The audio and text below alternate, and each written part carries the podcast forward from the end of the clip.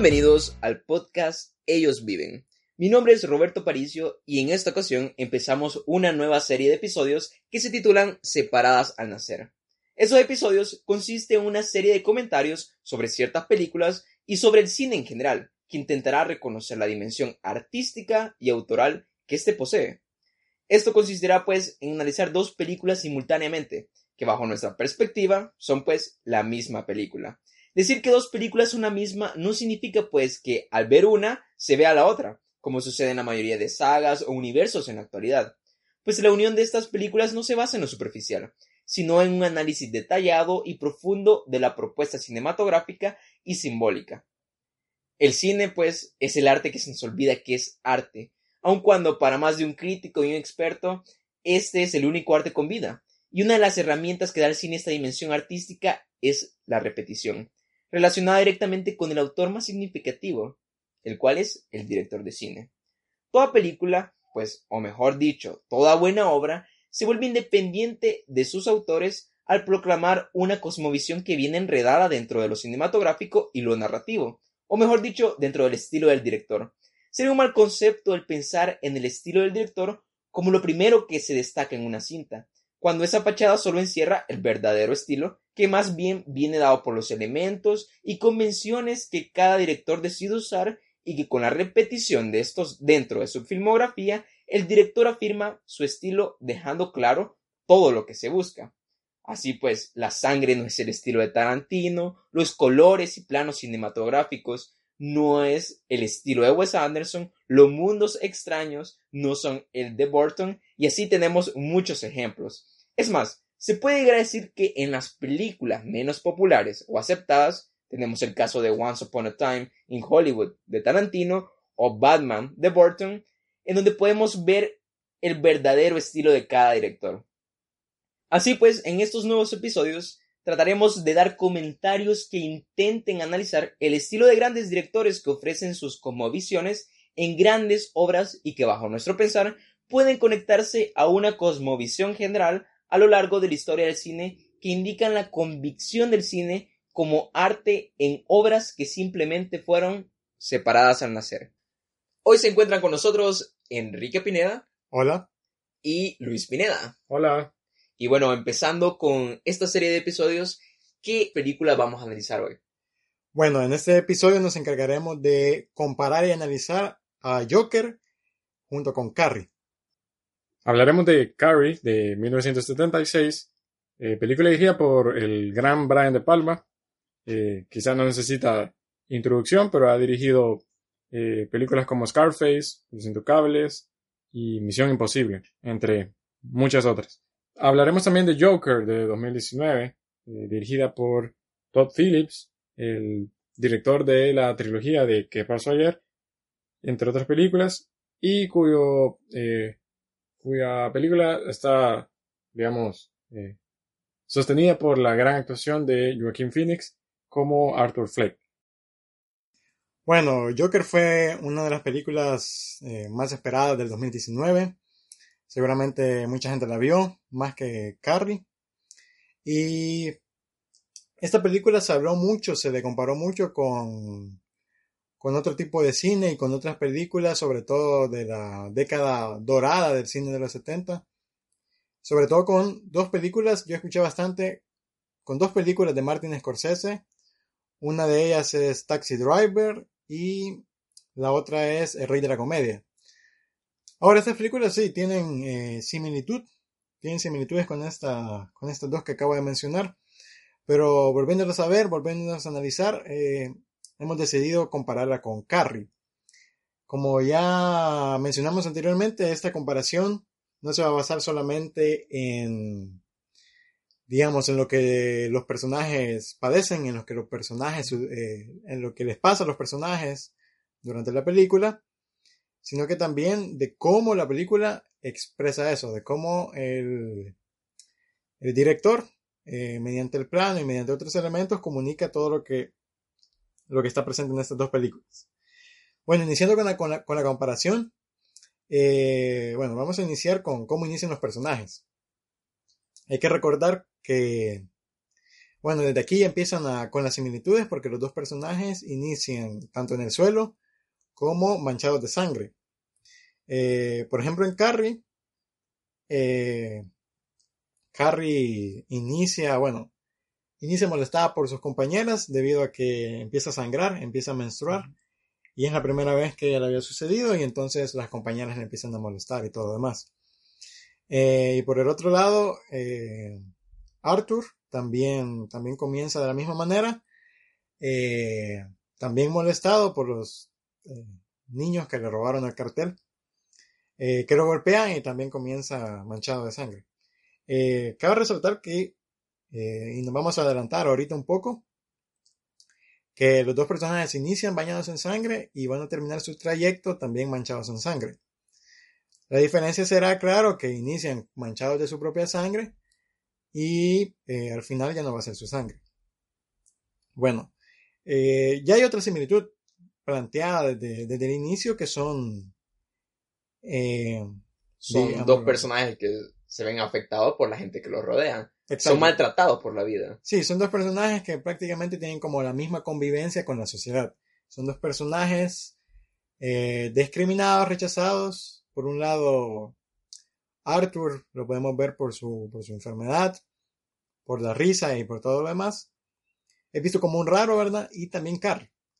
Eh, Carrie es vista como rara por, por parte de sus compañeras, por parte de toda su sociedad en el colegio, todo el micromundo que rodea. Y en general por la escuela, porque sabían que la mamá y, bueno, su familia estaba envuelta en creencias poco comunes y que la tachaban como un bicho raro. Sí, exacto. Eran, los dos son personajes vistos por la sociedad como, como raros y los dos son personajes que sufren, que, que son molestados por esto.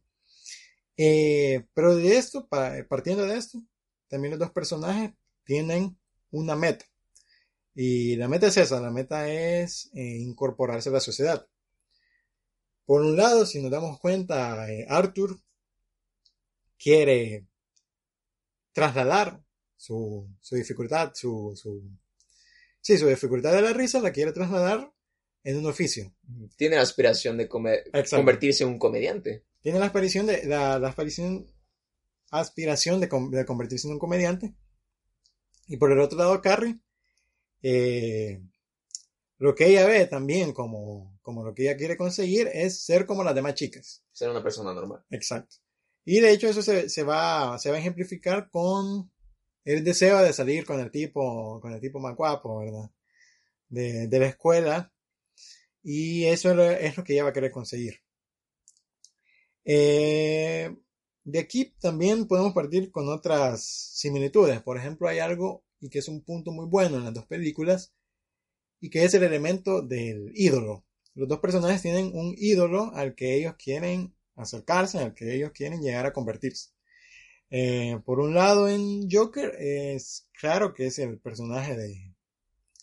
Interpretado por Robert De Niro, que es el personaje del, que, que tiene su show, ¿verdad? Eh, su talk show y él lo ve como, bueno, es lo que él aspira a hacer. Y Carrie, ya lo dijimos, todas las compañeras que están como eh, vistas por la sociedad como las chicas bonitas y, como, el, como el ejemplar de, de, de chica que hay que ser. Eh, inicia también otra, otra similitud con los personajes con los que ellos se rodean. Si recordamos los personajes con los que se rodea Carrie, ya mencionamos a la madre, ya mencionamos a las compañeras, eh, y empezando con la madre, este es un, un, un, personaje que ambos comparten. Los dos personajes comparten a esa relación con la madre.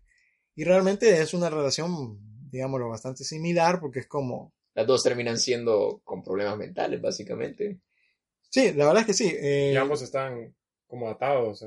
Sí, los dos personajes están atados. Eh, Arthur tiene que cuidar a la mamá y todo lo demás.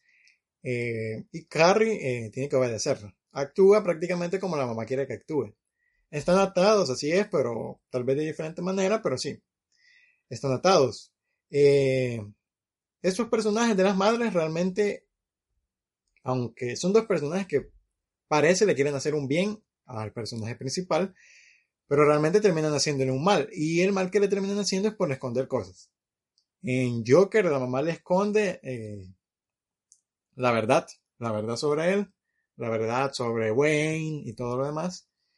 Eh, en parte porque está loca, ¿verdad? Y en Carrie, eh, bueno, la mamá le esconde realmente lo que es vivir prácticamente, la limita en todo, en todo su vivir y lo hace no porque esté loca, sino porque es una fanática, una fanática religiosa. Es como el mismo padecimiento de las dos madres, pero en otra, en otra rama, ¿verdad? Eh, hay otros personajes que también, eh, que también participan dentro de este viaje que tienen ambos personajes, el de Arthur y de Carrie, y que son dos personajes que al igual que las madres creen que están haciendo un bien. Por parte de Carrie tenemos el personaje de la profesora. La profesora es un personaje que siempre parece estar en auxilio de Carrie y en ayuda de Carrie. Eh, es como que la protege la protege de las otras chicas y todo demás, pero a la vez la profesora realmente comete el error de querer moldear a Carrie como las demás chicas. Entonces lo que la profesora le está diciendo a Carrie, bueno, mira, vos podés ser como las demás. Y esto parece no ser malo, pero la verdad es que para el final de la película vemos que sí resulta ser malo, es decir, la profesora no tuvo que haber dicho eso ni todo lo demás. Eh, porque realmente, eh, realmente empeoró las cosas, va empeorando las cosas. Y por otro lado, en el personaje de. En la película del Joker, con el personaje de Robert De Niro. Personaje de Murray, que ya dijimos, tiene un talk show y este presenta el video del primer intento de. Del primer intento de comediante de. De Arthur. Y bueno, eh, toda la gente se ríe de Arthur y todo demás. Inicia como una broma, pero después Murray incluso llega a invitar a Arthur al show.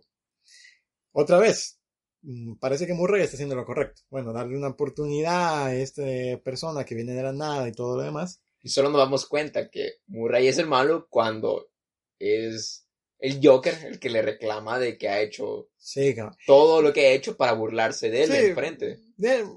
Podemos analizar eso de que es el malo, porque realmente, hay que decirlo, él estaba como con la profesora en Carrie, no lo hacían por realmente dañar al personaje, es decir, Murray lo hace como, bueno, esto es de trámite, esto es algo que se hace aquí en el show, ¿verdad? y no es nada personal. Él es comediante y tiene que venir a hacer comedia. Exacto. Y la profesora también va por ese mismo rumbo. Y justamente lo que dije, eh, los dos personajes no se dan cuenta que le están haciendo un daño. Se van a dar cuenta ya hasta el final, cuando ya es demasiado tarde para arreglar, eh, arreglar los problemas. Bueno, eh, las películas como ya lo dijimos, que van relacionadas, que van relacionados a todo ese tema de los personajes. También va relacionado a cómo va evolucionando, evolucionando la historia y cómo concluye la historia. Esto es el tema que voy a tocar ahorita, con, que son ya las dos escenas, podemos llamar climáticas de la película. Y bueno, ya lo dijimos, recordamos que cada quien iba persiguiendo su sueño. Eh, Arthur parece que solucionó todo. Soluciona el tema de la madre. Y luego parece que va a solucionar el tema de, eh, de Murray, de este su ídolo. Y por el lado de Carrie parece que también todo, parece que todo está estable, que todo se solucionó. Va a ir al baile, eh, baile de graduación o algo así. Es el momento cuando lo vemos en la cima, básicamente. Cuando vemos que ellos, los personajes están felices. Y bueno, al final ocurre lo que... Sí, lo que ocurre. Entonces, eh, estas dos escenas, justo lo que acabas de decir, eh, son la cima de los dos personajes. Por un lado, Carrie llega al baile con el, chico, con el chico guapo, eh, bailan y todo lo demás. Bueno, de hecho es coronada reina del baile. Y por el otro lado, eh, Arthur entra al show de Murray y bueno, es recibido con aplausos y todo lo demás. Algo irónico, pues, algo irónico de los dos lados. Primero, a una la premian reina cuando era la tipa rechazada de toda la escuela y al otro le están aplaudiendo cuando se acaban de reír antes de un video que mostraron de él. Entonces sí, en este momento parece que los dos personajes ya cumplieron su objetivo y están en la cima. Algo que, cabe recalcar, que me di cuenta de estas dos escenas, que son dos escenas bastante coloridas. La fotografía es bastante colorida. Si recuerdan en Carrie, la escena del baile eh, bastante colorida. Y la escena del Joker también. Otra similitud que también encontré eh, es que eh, los dos bailan. Carrie baila con el chico guapo, ya lo dijimos, y eh, Arthur... eh, Baila al bajar las gradas en sus momentos de gloria. bueno, sí, no, pero me refería más que todo cuando baila... Al inicio del, del show. Sí, baila antes de que lo- Ah, cuando le están introduciendo, ¿verdad? Baila, medio baila y entra. Bueno. Eh, ¿Cómo terminan esas escenas? Bueno, terminan volteadas, terminan de diferente manera, como iniciaron. Terminan contrario a como iniciaron. Eh, aquí podemos quizás ver una divergencia en el modo en que las películas lo cuentan. Porque hay que decir que las dos películas, es decir, estas dos escenas se rompen por la irrupción de algo que estaba escondido. Eh, recordemos en Carrie, todo se viene abajo eh, por la cubeta de sangre. Y en Joker es la pistola que lleva escondida. Eh, ahora, ¿por qué dije que diverge en este punto? Bueno, porque en, uno, en una, eh, que es en Joker, Arthur es el que lleva escondida la pistola y ya sabe qué es lo que va a llegar a hacer. En cambio, el otro, Carrie no sabe de la cubeta y bueno, no sabe lo que le espera. Es por sorpresa. Es por incidente. sorpresa. Exacto. Es prácticamente como uno está tomando, valga la redundancia, las armas eh, para hacer algo y el otro prácticamente le siguen haciendo lo mismo. Otras personas han tomado las armas para hacerle algo a ella. Eh, bueno, ¿cómo terminan? Como ya lo dijimos al inicio, al igual que como iniciaron los personajes el camino, terminan manchados de sangre. Como lo dije, no es la misma sangre. Si fuera la misma sangre, significa que, en cada una de las películas no sucedió nada, no hubo ninguna transformación ni nada. Aquí es, es diferente la sangre. En Joker es la sangre de su ídolo, de Murray. Y en Carrie, bueno, es la sangre que le han tirado en la cubeta. Primero esa sangre. Después realmente la sangre que va a tener Carrie es la sangre de eh, sus compañeros. Porque sabemos que mata a todos, ¿verdad? Bueno, no a todos, pero sí mata ahí un par y todo demás. Se Los dos terminan vengándose de las personas que la trataron mal desde el mal. principio. Exacto. Eh, de hecho, también la profesora en Carrie creo que, que muere. Eh, sí, los dos terminan. Prácticamente los dos terminan consiguiendo en verdad lo que querían. Eso es algo muy interesante de ambas películas. Que ambas películas realmente lo que tocan, o con estos elementos que presentan, es realmente diciéndonos: miren, eh, ellos han sido engañados por el modelo de vida que tienen, y realmente los dos personajes, Joker y Carrie, sí tenían lugar en la sociedad, pero no como ellos creían. Ahora, por haberse equivocado y pensar que era su lugar en la sociedad el que les plantearon sus ídolos, es que no terminan como realmente tenían que haber terminado. Terminan llenos de sangre y terminan, bueno, eh, terminan como asesinos. ¿Por qué digo esto? Que las dos películas se voltean. Bueno, un plano que puede ejemplificar esto en Carrie es el plano giratorio cuando está bailando con el tipo guapo. Eh, expresa eso. Y realmente expresa eso, el giro a la historia que realmente es lo que todos soñamos, lo que Carrie más quería, pero hay un giro ahí en la historia que realmente al final va a terminar no como ella quería. Y en Joker, ya la mencionaste tú, eh, es la escalera. En la escalera, eh, Arthur baja la escalera y ahí también está significando que, bueno, Arthur está aceptando que es la historia de un villano y no la historia de un héroe. Eh, otro conflicto que se soluciona de igual manera en ambas películas es el conflicto de la madre. De realmente los dos terminan matando a la mamá. Hay una diferencia, bueno, en Joker la mata antes de la escena esta que acabamos de hablar y en Carrie la mata al final.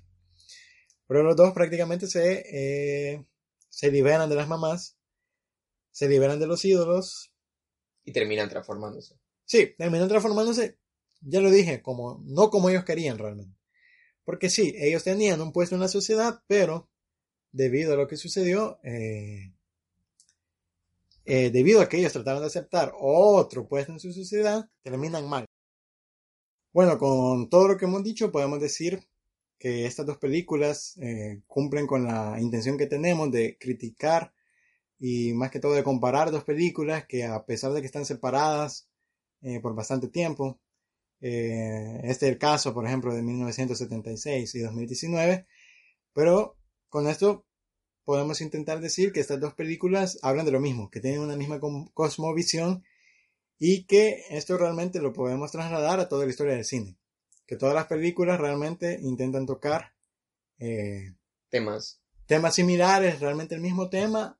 Tiene una cosmovisión general. Sí, tienen una cosmovisión general, pero realmente lo hacen de diferentes maneras. Aquí ya lo vimos, Joker y Carrie, eh, en un principio no diría, ¿verdad? Que son, Se pueden comparar, ¿no? Exacto, dirías, bueno, no. son historias diferentes, podríamos decir Sí. superficialmente. ¿Cómo va a comparar un asesino y una niña? Bueno, pero realmente hemos visto que tienen bastantes elementos en común, no solo lo que les pasa, ya lo dijimos. Y ese es el objetivo, eh, ver que estas películas, con todo esto que dicen, de la manera en que lo dicen, eh, hablan de lo mismo y cabal, son dos películas que parecen que fueron separadas al nacer. Y ese fue el episodio de Separadas al Nacer dedicada para Carrie y el Joker. Recuerden que pueden seguir escuchándonos en ebooks y Spotify. Asimismo, pueden seguirnos en nuestras redes sociales, tanto en Facebook como Instagram. Esto fue Ellos Viven, el podcast Ellos Viven.